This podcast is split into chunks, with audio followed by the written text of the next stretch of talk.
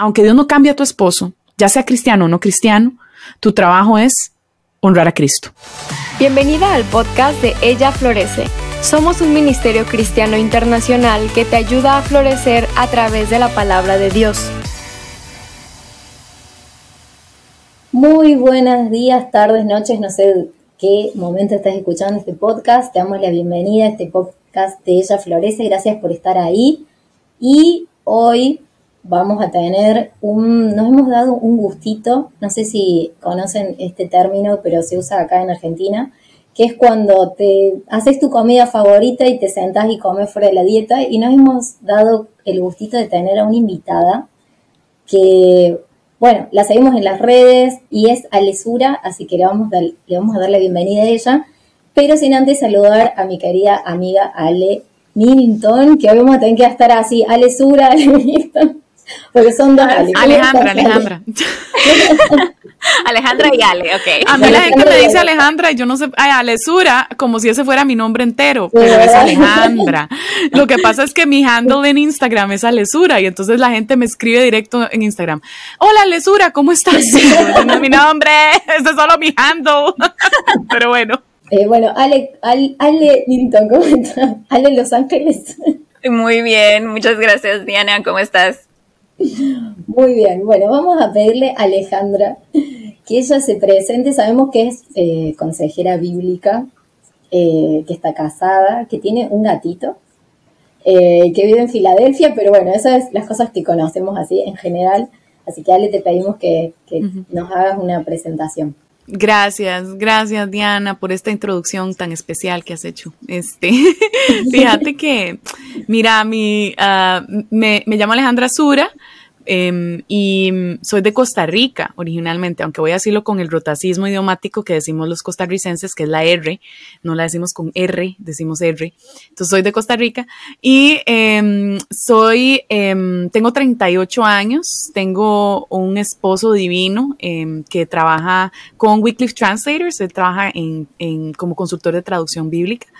Y yo me dedico a, eh, después de haber estudiado en Westminster Theological Seminary, saqué una maestría en consejería bíblica, como bien tú dijiste, y desde entonces trabajo como consejera bíblica, pero primordialmente es como un, como tengo dos trabajos, ¿verdad? Mi trabajo de consejería bíblica, pero más que todo lo que estoy tratando es hacer un ministerio eh, por medio de las redes de YouTube, de Instagram, eh, que sea movilizador Em, para Latinoamérica. Entonces, básicamente lo que hago es ayudarle a Latinoamérica a pensar bíblicamente, a, crecer en su teología y en su entendimiento de la teología, em, a invitar a las mujeres a que sean amas de casa, pero teólogas, si quieren ser amas de casa, ¿verdad? Pero también teólogas, em, a invitar a los hombres a tener posturas también que sean sostenidas robustamente desde su perspectiva y entendimiento bíblico.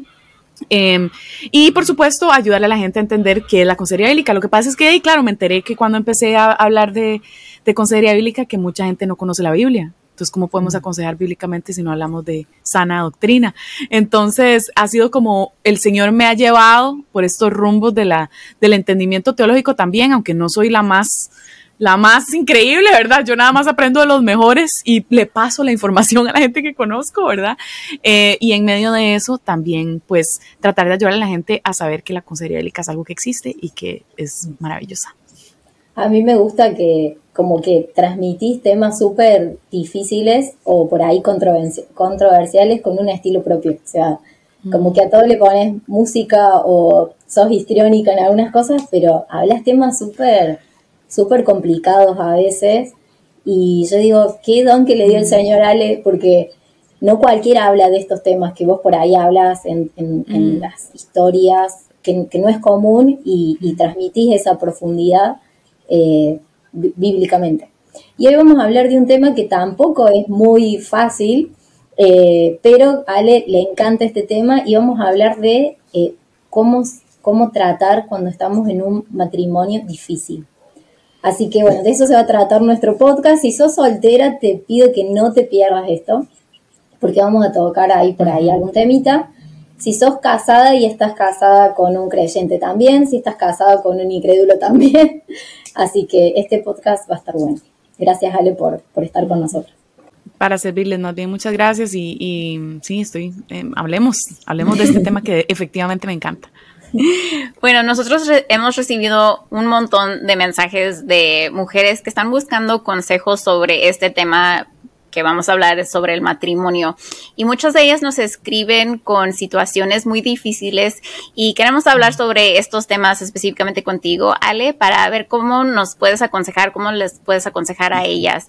Y una de las situaciones que nos llega bastante es de una esposa, por ejemplo, que se encuentra en un matrimonio donde el esposo es creyente, pero hay problemas como en cualquier matrimonio, ¿verdad? En, en su matrimonio, pero el esposo no quiere trabajar en la relación, como que se mm. ha distanciado, saben los ambos que hay problemas, pero él no quiere trabajar en, la relación. Entonces, ¿qué puede hacer la esposa para ser obediente al Señor en su rol de ser esposa mientras que hay esa tensión y que no hay paz en, la relación? Sí, es una buena pregunta y creo que tal vez una pregunta, eh, eh, hay que reconocer esto primeramente ahora que vamos a hablar de todos estos temas cada matrimonio es diferente.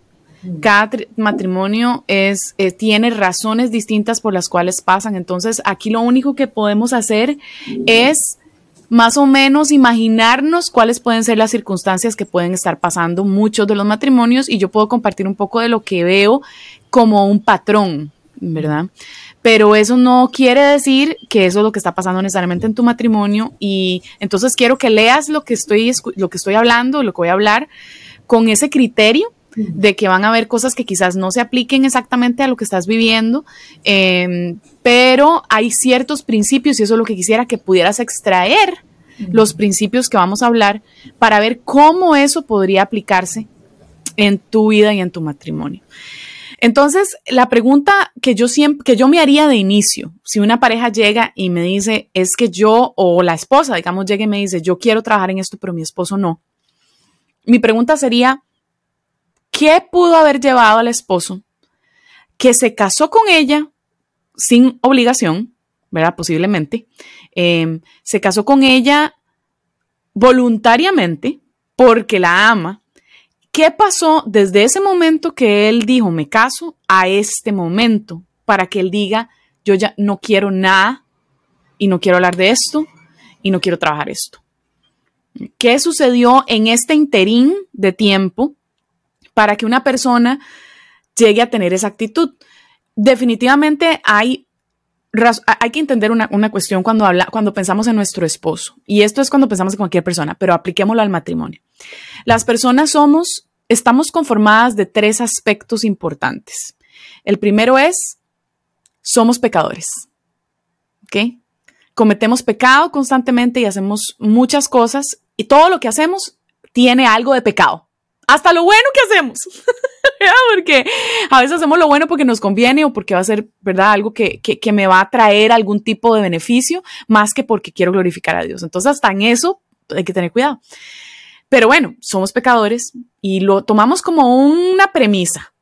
No hay nada, o sea, nada, nada, ninguna, ninguna persona entiende lo que es la santidad. ¿Ok? Eh, tal cual como la, que la de Dios, ¿verdad?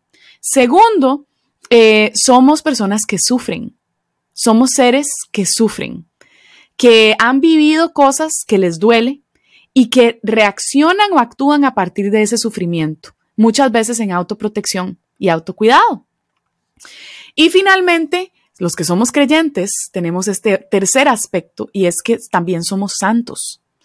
Tenemos santidad en nosotros. Eh, Cristo nos está renovando y nos está cambiando. Entonces, volviendo ahora sí, enfocarlo esto a tu esposo, tienes que comprender que tu esposo posiblemente cuando lo ves y ves que él no quiere trabajar en esto, la tentación es verlo solamente como un pecador. No lo estás viendo en su santidad y en su dolor, solo lo estás viendo en su pecado. Entonces vas a tener la tentación de acusar, y de atacar y de pensar en tu cabeza o decirlo. O sea, de pronto que a veces no solo se queda aquí, ¿verdad? Sino que se va por la boca y decimos, vos sos un gran orgulloso, es que vos no querés ayuda, es que solo se hacen las cosas como vos querés, es que no es que necesitamos ayuda, pero vos no, ¿verdad? Entonces uno empieza a pensar todo lo malo y a decir, él no quiere por orgullo. ¿Qué dije? todo lo que hacemos lo hacemos con pecado involucrado, pero también por dolor y también porque hay santidad. Entonces, es posible que haya orgullo en tu esposo. No estoy diciendo que no. Es posible que haya orgullo en vos también, ¿verdad? Pero la pregunta es, ¿es útil para mí como esposa solo etiquetar a mi esposo como el orgulloso que no quiere ayuda? Eso es, eso es, entonces yo como consejera bíblica estoy entrando como externa porque no estoy viendo ni tengo, nadie ha pecado contra mí, ¿verdad? Solo estoy viendo a dos pecadores que han pecado entre ellos, ¿verdad? Entonces yo estoy tranquila, yo puedo entrar, ¿verdad? Eh, relajada a la situación y ver las cosas con un poquito más de claridad, porque yo no he sido herida en medio de esto. Por eso es tan bonita la consejería, ¿verdad? O el, o ayuda de un externo, ¿no? Entonces, ¿Qué respondo, digamos, ahora sí, ya habiendo hecho este framework, ¿verdad? O este espacio, este, este entendimiento de lo, que, de lo que acabo de hablar. Bueno, si una esposa se encuentra en un matrimonio donde el esposo no quiere trabajar en la relación, la pregunta que la esposa puede empezar a hacerse es, ¿qué pudo haber llevado desde su perspectiva a esta persona a no querer trabajar su relación conmigo? Y ahí la tentación empieza a cambiar de en vez de decir, de pensar y solo pensar en esa persona como un pecador, porque es un orgulloso, porque es lo peor, porque es un hombre que no le interesan las cosas de Dios, porque, ¿verdad? Eh, la idea es hacer un cambio de perspectiva hacia mí. ¿Qué he hecho yo para que esta persona haya perdido el deseo de trabajar en la relación? Ahora, estoy hablando de que nos culpemos, ¿verdad? Nosotras mismas y que todo es mi culpa. No, por supuesto que no, como dije, ¿verdad? Los tenemos estos tres aspectos, ¿verdad? Los, los dos. No es solo él, vos también, ¿verdad? Entonces no estoy diciendo todo es culpa de la esposa. Lo que estoy diciendo es que es útil para este momento. Es útil seguir acusando al otro. Mm, te va a llevar eso te va a llevar al divorcio. Esa es la actitud que los, que los creyentes y los no creyentes tienen, que finalmente los lleva a la separación. Cuando yo solo pongo mis ojos en lo que el otro está haciendo, en vez de poner mis ojos en lo que yo estoy haciendo. Como dice la bien, dijo Jesús, mira la paja de tu ojo, perdón, mira la viga en tu ojo antes de ver la paja del ojo de tu hermano. Entonces, la pregunta es, ¿cómo puedo empezar a pensar y me pongo en su lugar para pensar cómo se sentiría estar casado conmigo. A mí me fascina eso, ¿no? Porque en el matrimonio uno se pone a pensar de, en sí mismo muchas veces es, bueno, yo qué he hecho, yo no hice nada, ¿por qué se está portando él así? Uno se ve con el pecado ciega, ¿verdad? Y entonces nosotros no podemos ver nuestro propio pecado sin la ayuda de Dios, sin que él, sin que nosotros estemos en la palabra, sin que entonces yo creo que ese es muy buena, muy buen consejo de que nosotros debemos de ver de la situación de la perspectiva de la otra persona, porque es muy fácil nosotros quedarnos aquí, en, yo, yo hago todo bien y yo no he hecho nada malo y yo no sé por qué él se está portando así. Así que es súper importante esto. Y, exacto, y ahí empieza el autoengaño, ¿verdad, Ale? Que todos vivimos desde, igual que nuestros padres Adán y Eva, que cuando pecamos nos escondemos. ¿Verdad? Entonces empezamos a actuar y a decir, pero yo qué hice. Entonces quiero, quiero pintarte un escenario que es el escenario personal que puedo contar, digamos, de mi experiencia. Mi esposo en algún momento me decía, es que yo no sé cómo vas a amanecer. No sé cómo vas a levantarte cada día, porque a veces amaneces con una cara de dormir pésimo y sálvese quien pueda, porque estoy de malas. O a veces amaneces toda linda, o en algún momento estás toda buena gente conmigo y de pronto algo te molesta y me haces una cara súper fea. Mira, Ali, y Diana. Esto que Estefan a mí me dijo, me lo dijo con lágrimas en los ojos, diciendo no sé qué hacer. No sé cómo manejar esto, porque yo sé que vos me amás, pero muchas veces no me lo demostrás y tu actitud, yo creo que no te das cuenta, pero me hiere, me hiere mucho. Hasta ese momento, amigas, yo me di cuenta de mi actitud. Yo nunca había visto esto hasta que yo me dispuse a escuchar realmente qué era lo que estaba doliendo y qué era lo que era difícil para él, que, para darme cuenta de que quién quiere levantarse en la mañana con una persona, esposo o esposa, ¿verdad? Que amanece a veces con una cara y con una actitud em, que al final es como, uy, mejor ni le hablo, porque, o sea, ¿quién quiere sentirse en un campo minado en su propio hogar?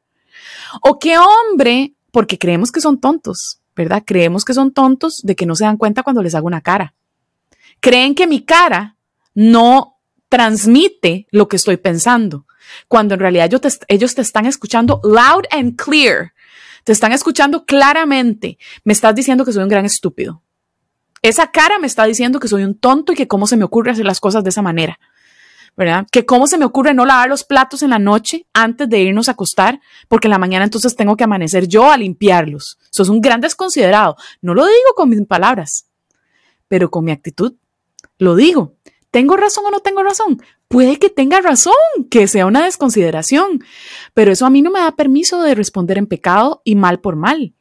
Eso a mí me da la oportunidad de tratar a mi hermano en Cristo con amor y decirle, mira, mi amor, fíjate que de ahí no sea, yo preferiría que hiciéramos, hiciéramos eso y negociarlo y tal vez él ve las cosas diferente y tal vez yo puedo pensar como otras maneras en las cuales la, la, otra persona está viéndolo en vez de nada más verlo con este juicio de es un desconsiderado. Tal vez así las cosas nunca se hicieron en su casa. Tal vez de verdad no tiene tanto problema con la limpieza como yo. Tal vez es una persona que en serio estaba en la mañana pensando en levantarse a lavar los platos, pero yo siempre me le adelanto porque no aguanto ver el desorden, ¿verdad? O sea, pero no. Eh, eh, escogemos ver a la pareja de una manera negativa. ¿Para, ¿A qué voy con esto? Que hay cosas que hacemos, amigas, que no nos damos cuenta y que como no tenemos disposición a escuchar y no tenemos disposición a ver mi pecado realmente y solo estoy poniendo los ojos en el pecado del otro, no puedo reconocerlas ni verlas. Pero por supuesto que tu esposo está cansado. Por supuesto que está frustrado al igual que vos, ¿verdad? Vos tenés tus buenas razones, él también tiene sus buenas razones. Escuchar las razones buenas del otro requiere em, humildad y requiere transparencia y requiere valentía, porque tengo que empezar a ver para adentro en vez de nada más responsabilizar al otro por lo que está sucediendo. Y en mucho de eso ahí juega nuestros ídolos, ¿verdad? ahorita que estabas hablando, estaba recordando el libro y la serie de um, Gospel Treason de Brad Bigney, uh, que sería Traición del Evangelio en español. Um, y él habla mucho de eso, ¿no? De en el matrimonio está una persona con sus ídolos y está la otra persona con sus ídolos y ahí están, y como él dice, dice, los ídolos nos ciegan y no podemos ver. Y entonces cada quien piensa, bueno, es la culpa de él, es la culpa de ella, y no podemos ver. Y entonces se, acusan y está la pareja acusándose uno al otro y, nadie individualmente está trabajando en sus propios pecados. Y ahí es donde, ok, hay que reconocer el problema en parte soy yo, en parte es él, pero yo también tengo un papel aquí en este matrimonio y no soy yo completamente santa, no soy 100% perfecta. Yo tengo en qué puedo trabajar. Wow, eso, qué apropiado, Ale, o sea, totalmente. O sea, mi, mi ídolo, usando el mismo ejemplo que usé antes, puede ser la limpieza, el orden, la armonía en mi casa. Y cuando no hay armonía, voy a sacrificar lo que sea para obtenerla, incluso mi relación ve qué heavy, ¿verdad? Esto es fuerte. Em, pero quiero, quiero devolverme un momento y reconocer que seguro estás en mucho dolor, ¿verdad? Que seguro te, han tratado mal, que seguramente lo que ha hecho tu esposo, la forma en que te ha hablado, quizás ha sido grosero, quizás te ha dicho palabras muy hirientes, ¿verdad? Quizás ha sido un hombre realmente que no ha tratado a su esposa como, como Cristo manda que trate a su esposa. Eso es una realidad y eso duele. Entonces, yo necesito no solamente reconocer mi pecado, vieron que ya estamos viendo el área, digamos, estamos dejando pasar un poco mi área de pecadora, pero ¿cuál es mi área de sufrimiento? ¿Y a dónde estoy descansando en ese sufrimiento? ¿Cómo estoy consiguiendo también un poco de em, consuelo? Y el consuelo no me lo puede dar otra persona.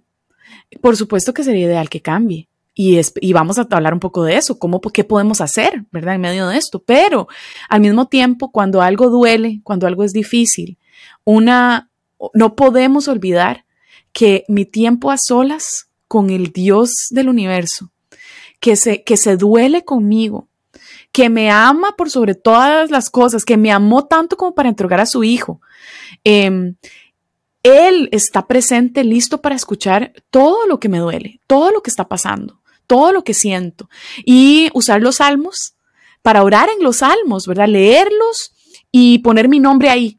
Y usar esas mismas palabras, ¿verdad? Quizás repetir un versículo, pero en, en yo, en mí, ¿verdad? Haciendo los míos eh, y, leer los versículos de los salmos, pero, pero apropiándolos y diciendo, Señor, esto me duele, Señor, siento que mi mejor amigo, hay un salmo hermoso que habla de esto, ya me olvida cuál número es, porque siempre pienso un montón de, de salmos y ya tengo un enredo, pero es verdad, como es mi amigo quien me ha traicionado, no es este, no, no es otra persona, por eso me duele tanto lo que estoy viviendo. Es ese tipo de salmo, está poniendo en palabras lo que está sintiendo. Y ir al Señor a expresar ese dolor es algo necesario porque si no, entonces el dolor se expresa en otras formas. Se expresa en autodefensa, se expresa en ira, se expresa en frustración, se expresa en crítica, ¿verdad? Y entonces, en vez de canalizar lo que me duele y responder mal con bien, dejo ese dolor aquí guardado y actúo informada por ese dolor en esa relación. Y entonces termino destruyendo mi hogar, ¿verdad? Al igual que mi esposo, siendo parte de ese sistema que se está destruyendo el uno al otro, ¿no? Y ahí es donde es, tan importante esa conexión, ¿verdad? De estar en la palabra, estar en oración, estar conectada a la vid, como dice en Juan 15, porque nosotras solas no podemos, como tú dijiste, responder con palabras lindas cuando alguien nos está diciendo cosas que nos duelen. No podemos sin Jesús, no podemos hacerlo, es, imposible básicamente. Nosotros en nuestra carne no podemos. Por eso es tan hermoso esta relación y esto que nos ha dado, que es, Él, se ha dado a sí mismo para que nosotros podamos hacer esas cosas difíciles en medio del sufrimiento, en medio del el dolor y de las palabras difíciles que a lo mejor nos están llegando. Así es. Totalmente. Y nada más con lo que estás describiendo, quiero también hacer la aclaración de que estamos hablando de relaciones matrimoniales que son relativamente sanas, ¿verdad? En el sentido no sanas de que están bien el matrimonio, pero digamos, no hay abuso eh, matrimonial, ¿verdad? Porque el abuso ya es otro, es otro nivel, el cual se aborda diferente. El abuso no es voy a ser más buena gente y voy a aguantarme más, no. O sea, el abuso matrimonial eh, se trabaja diferente, ni siquiera se trabaja en consejería matrimonial. El abuso es eh, muy distinto, ¿verdad? Pero pensando en matrimonios con pecadores que ocasionalmente abusan el uno del otro, porque todos abusamos, usamos y abusamos a los demás. Esa es la naturaleza del ser humano.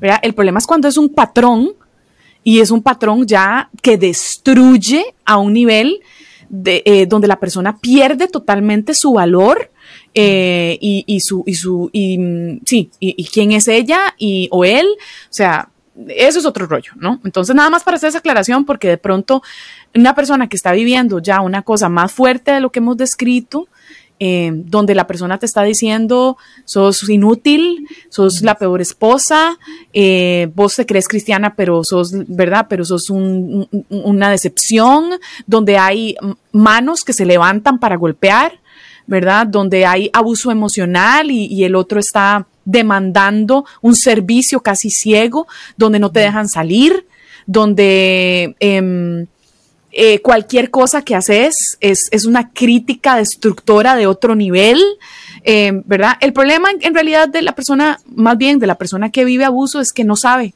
que está viviendo abuso.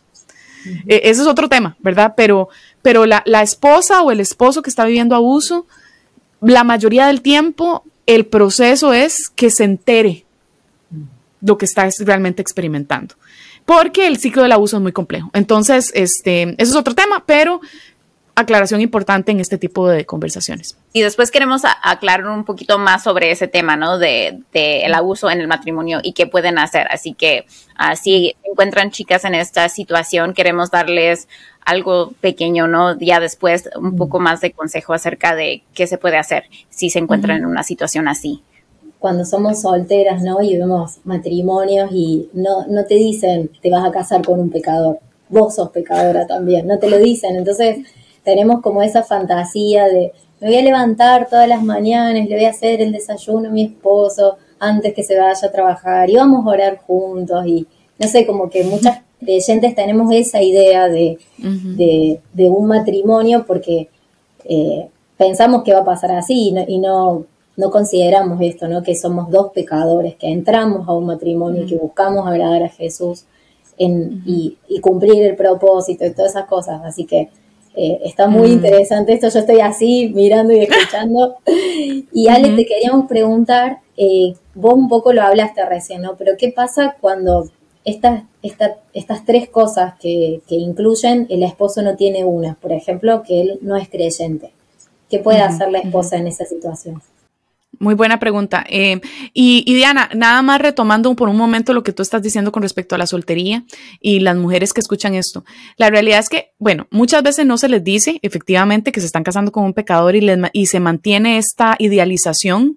Eh, creo que por medio de las redes he podido ver más y más personas como desmitificando el matrimonio, eh, pero la realidad es que como que yo te diga, mira, tenés que ir, yo, con unas amigas este, alquilamos en el 2015 un carro y nos fuimos a pasear por la Provenza en Francia.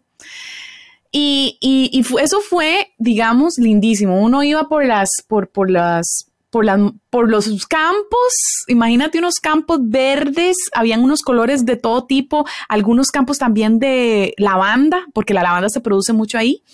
Y de pronto ves en una montaña una ciudad en lo alto de esas de piedra, como de la Edad Media, y uno se imagina dónde estoy, ¿qué es esto? El olor a la lavanda es impresionante, eh, el vino es delicioso, hicimos un par de tours de vinos espectaculares. Eso es lo mismo que haber estado ahí, lo que les acabo de decir.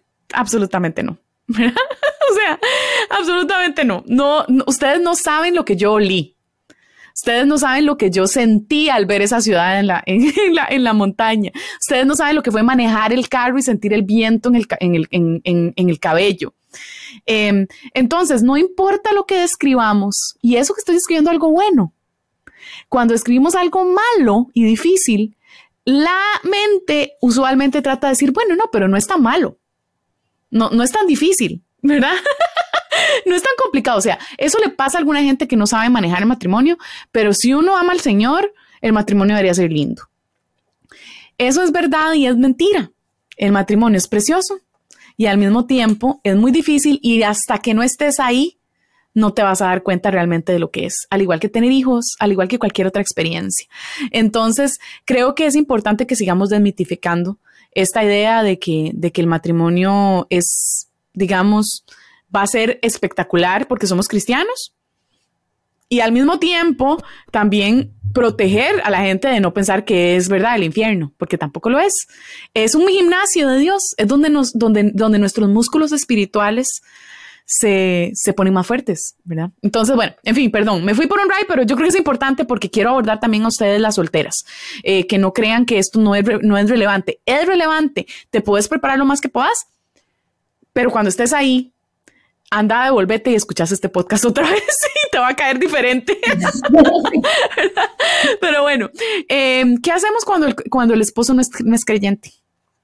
Bueno, la Biblia tiene, nos, nos da, gracias a Dios, ¿verdad? Nos da directrices en esa área. Eh, y cuando vamos a Primera de Pedro, capítulo 4, perdón, capítulo 3, em, dice en el versículo 1, y este, este pasaje es un pasaje que nos va a ayudar tanto a las casadas como a las no casadas. ¿En qué hago cuando mi esposo no quiere trabajar en esto? ¿Ok? Entonces, vamos a, vamos a verlo un poco despacio porque creo que vale demasiado la pena. Entonces, si tienes una Biblia, te invito a que la saques. Yo voy a leer Nueva Biblia de las Américas. ¿Ok? Asimismo, ustedes mujeres estén sujetas a sus maridos de modo que si alguno de ellos son desobedientes a la palabra, puedan ser ganados sin palabra alguna por la conducta de sus mujeres, al observar ellos su conducta casta y respetuosa. Que el adorno de ustedes no, no sea el externo, peinados ostentosos, joyas de oro o vestidos lujosos, sino que sea lo que procede de lo íntimo del corazón, con el adorno incorruptible de un espíritu tierno y sereno, lo cual es precioso delante de Dios. Porque así también se adornaban en otro tiempo las santas mujeres, que esperaban en Dios, estaban sujetas a sus maridos. Y así obedeció Sara y Abraham, Abraham, llamándolo Señor, y ustedes han llegado a ser hijas de ella, si hacen el bien y no tienen miedo de nada que pueda aterrorizarlas. Esta palabra es fundamental en esto, ¿ok? Entonces, vamos a verlo despacio, si les parece. ¿ok? Entonces, por supuesto que después habla de los maridos, ¿verdad? Entonces no nos olvidemos que esto aquí es mutuo, ¿no? Pero aquí vamos a leer lo que nos compete a nosotras como esposas, ¿ok? Yo no estoy aquí para ver lo que dicen los maridos o para echárselo en cara a ellos. Eso es ellos y va a ver Dios con ellos, ¿verdad? Nos quedamos nosotros en lo nuestro. Ok, entonces, las mujeres dice que estén sujetas a sus maridos, de modo que si alguno de ellos es desobediente a la palabra, es decir, no es creyente, pueda ser ganado, y ve que interesante, sin palabra alguna. Si es desobediente a la palabra, que puedan, no puedan, que puedan ser ganados sin palabra. O sea, la esposa no está para predicarle al marido no creyente 24/7. No está para decirle, es que usted tiene que vea lo que dice la Biblia, que vea que es que usted, ¿verdad? Y es que no estamos para eso.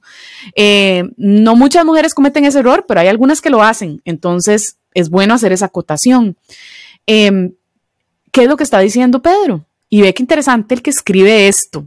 Friends, los que, el que escribe esto es un hombre casado. Estamos hablando de Pedro. Pedro tenía esposa y suegra, ¿verdad? Entonces, él sabe lo que está hablando. Aquí no está hablando Pablo. Muy interesante. Que entonces dice que la conducta tuya sea la que gane a tu esposo. ¿Cómo es la conducta de la mujer? Conducta de la mujer es casta y respetuosa es un adorno que llevamos nosotras, que es, interno, es algo que procede de lo íntimo del corazón. ¿Qué es de tu corazón pecador? No, De una relación que yo tengo con Cristo, donde Cristo está alimentando mi vida, mi corazón, ¿no?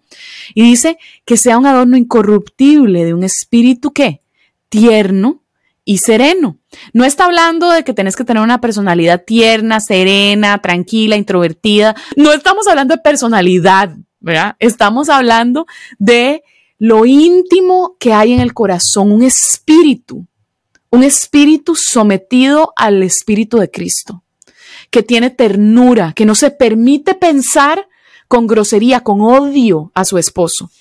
Y me vas a decir, yo no odio a mi esposo, yo lo amo, yo nada más lo que quiero es que me trate bien. Cuando pensás que es un tonto, cuando pensás que cómo se le ocurre, cuando pensás que qué lentitud, cuando pensás que qué cansado, estás llamando a tu esposo todo tipo de nombres que Cristo iguala con asesinar. Porque eso es lo que dice. El que dice a su, a su hermano que es un estúpido, dice Jesús, es como si lo asesinara en su corazón. Entonces, eso es lo que estamos haciendo. Pero la mujer casta y respetuosa tiene un espíritu que busca la ternura y la serenidad. Y que dice, esto me molesta, esto no está bien, porque muchas veces tengo razón y no está bien, pero voy a refrenar mi corazón, mi pensamiento, y voy a pensar en lo que Cristo tiene para mí, cómo puedo ser, eh, cómo puedo tener paciencia, cómo puedo tener, em, em, em, ¿cómo se dice esto? Misericordia. ¿Cómo puedo darme cuenta que Él falla en esto, pero yo también fallo en estas otras cosas? ¿Cómo puedo darme cuenta que yo reclamo eso? Pero yo también hago lo mismo en otras situaciones, solo que se ve diferente, ¿verdad? Pero es lo mismo. Entonces, el, espíritu tierno, sereno, casto, respetuoso, está buscando tener el corazón de Cristo, está buscando adaptarse a la identidad de Cristo, ¿ok? Entonces dice que es incorruptible y dice es precioso delante de Dios. Qué lindo, ¿verdad? Qué lindo porque no es precioso delante de tu esposo. No estás tratando de agradarle a tu esposo. Estás tratando de agradarle a Dios primeramente. Y eso es río de agua viva que fluye en tu hogar, ¿verdad? Ok. Así también se adornaban otras en tiempos santos. Y esto es heavy, ¿verdad? Dice, las que esperaban en Dios estando, de nuevo, sujetas a sus maridos, así obedeció Sara Abraham y ojo, llamándolo Señor. ¿de qué me estás hablando, Pedro? ¿Qué me estás diciendo? Como que yo llame a señora a mi esposo. O sea, además de que en medio de, este, de esta época feminista, esto es, ¿verdad? Me da algo. me encantaría contarles algún día mi historia y la historia de mi madre, pero o sea, yo nací, les puedo decir en resumen que, que, que nací en una, en un, en una, en una casa de una mujer que es una heroína para, para Latinoamérica y que nadie sabe, pero, pero, pero es una mujer que movió viento y marea por el bien de las mujeres y por el feminismo eh, eh, en, en, aquel momento para que las mujeres tuvieran trabajo justo, paga justa, etcétera. En fin, para mí, yo cuando yo leí esto, yo dije, Pedro, ¿qué te pasa? ¿Qué te pasa, Pedro? no estás entendiendo, ¿verdad? No, la que no estaba entendiendo era yo. La que no estaba entendiendo era yo. Y es desentender, yo creo que esto es la mejor manera que yo te puedo explicar esto. ¿Cómo le hablas a tu jefe? ¿Qué actitud, verdad, le presentas de frente cuando hablas con tu jefe o con tu jefa? ¿Le, ¿Te permitís hacer las caras que le haces a tu esposo? ¿Te permitís eh, bueno, pensar tal vez pensarás de todo, pero bueno, ya hablamos de nuestro pensamiento, pero te permitís hablarle a veces como, ay, pero es que yo ya te había dicho que tal cosa. ¿Le hablas así a tu jefe? Posiblemente no, ¿verdad? Porque patitas para la calle, es que te ponen. Entonces, nosotros no hablamos así a las figuras que debemos respetar que debemos de poner en alto. ¿Por qué? Porque si no tengo consecuencias, pero porque también Dios me llama a honrar a mis jefes, a honrar a mi esposo. Entonces, de la misma manera en que tratarías a un jefe o tratarías a, a, un amigo que llega a la casa a visitarlos o a una amiga, de la misma manera en que no te permites tomar por sentado esa relación, así debes tener una relación con tu esposo, llamándolo Señor tratándolo con respeto y honor, sin tomar por sentado quién es él. Okay, o, que, o que él te va a amar porque ella te tiene que amar porque es tu esposo. No se va a divorciar, están casados porque si se casaron en la iglesia evangélica, o sea, o católica, jamás, ¿cómo se van a divorciar si eso no se vale? O sea, tu esposo te puede dejar de amar, tu esposo te puede dejar de querer, tu esposo se puede cansar y a veces tomamos por sentado eso en vez de verlos con honor, como está llamando aquí Pedro. Y finalmente dice, ustedes han llegado a ser hijas de ella si hacen el bien. ¿Y cómo es hacer el bien? Si no tienen miedo de nada. Si no tienen miedo de nada que pueda aterrorizarlas. Amigas, muchas veces actuamos como actuamos por temor. Porque creo que si no le digo algo, me va a seguir tratando así que si no le llamo la atención y si no le insisto en que deje de hacer esto, ¿qué va a hacer de nuestra casa? Va a ser un desastre, ¿verdad? Va a ser un desorden. Si no soy yo la que viene a controlar las circunstancias y hacer que esta persona se amolde a mi imagen y semejanza, entonces, ¿qué va a pasar? ¿Dónde vamos a terminar? ¿Cómo se va a ver mi vida en 20 años? No, no, no, a este hay que cambiarlo ya desde ahorita, antes de que se vuelva loquillo, ¿verdad? y entonces yo termine teniendo que acoplarme a una vida que no quiero. Amigas, eso es temor. Eso es temor. Entonces, no le creamos al padre de la mentira y confiemos en que obedeciendo a Dios y actuando como Él nos está invitando a actuar, y digo invitando como eufemismo, porque en realidad nos está demandando, ¿verdad? Pero bueno, hablemoslo suavemente, ¿verdad? Nos está invitando a creerle, a actuar de esta forma y Dios, hará. Y si no, y si Dios no hace, aunque Dios no cambie a tu esposo, ya sea cristiano o no cristiano, tu trabajo es honrar a Cristo. Me parece interesante que Pedro utilice a Sara como ejemplo, eh, no, que utilice ese matrimonio como ejemplo porque siempre recuerdo cuando eh, Abraham la manda con el rey dos veces y y siempre me llama la atención pensar que en el camino de vuelta no se dice nada, no dice que Sara le dijo, che, me mandaste con el rey este.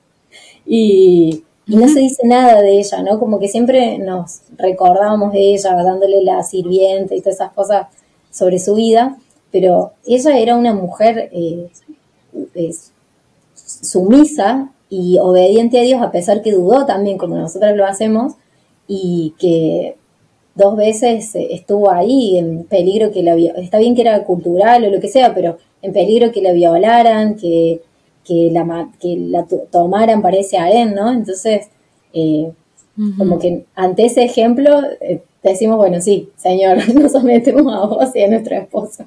Y ve qué interesante, porque Abraham no está haciendo nada correcto. No. Abraham está haciendo algo absolutamente incorrecto y, y Dios se encarga de cuidar tanto a Abraham como a Sara, como a los mismos, este, ¿verdad? Líderes que la vieron tan bonita.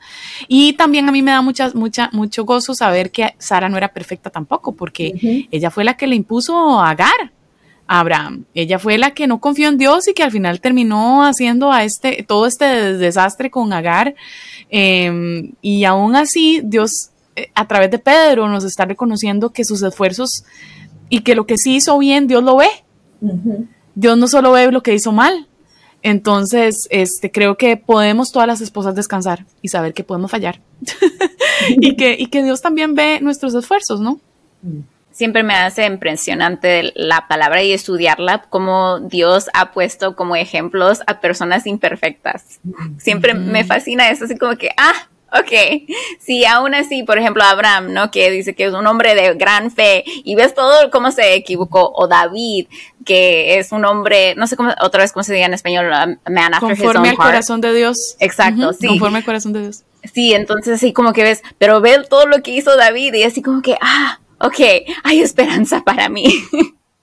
Y ahí está esa gracia que tenemos en Jesús, que le agradecemos tanto al Señor por eso, ¿no? Porque podemos fallar y hay esa gracia y ese perdón ah, a través de la mm. cruz. Y el Evangelio es súper importante en todo esto, este aspecto del matrimonio, en cualquier aspecto de nuestra vida, el Evangelio es tan importante. Y a veces nos, nos sentimos así como que, ay, sí, el Evangelio ya lo conozco ya, y como que nos perdemos el, la belleza de, del Evangelio y es recordarnos siempre de eso, de lo que hizo Jesús por nosotros y que sí, yo fallo y sí, yo tengo mis ídolos y yo peco y yo soy parte del problema en el matrimonio, pero ah, ahí está Jesús y Él murió por mí y Él me está dando esta esperanza y esta oportunidad de continuar y perseverar. Y eso es lo que es, ¿verdad? Muchas veces en matrimonios esa perseverancia. Ay, Señor, por favor, ayúdame en medio de esto. Ay, Señor, por favor, necesito de ti en medio de esto.